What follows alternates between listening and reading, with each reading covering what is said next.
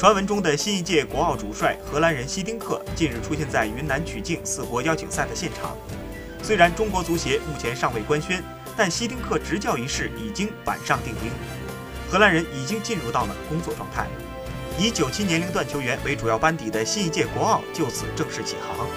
据了解，预计十一月份有一项国奥参赛赛事，届时将很有可能是希丁克正式挂帅后的首秀。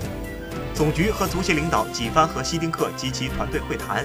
希丁克的助手此前曾出现在江苏观看我要上奥运的比赛。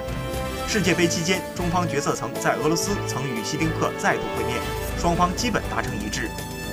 有消息指，希丁克团队薪水全部由足协承担，俱乐部出资模式将被抛弃。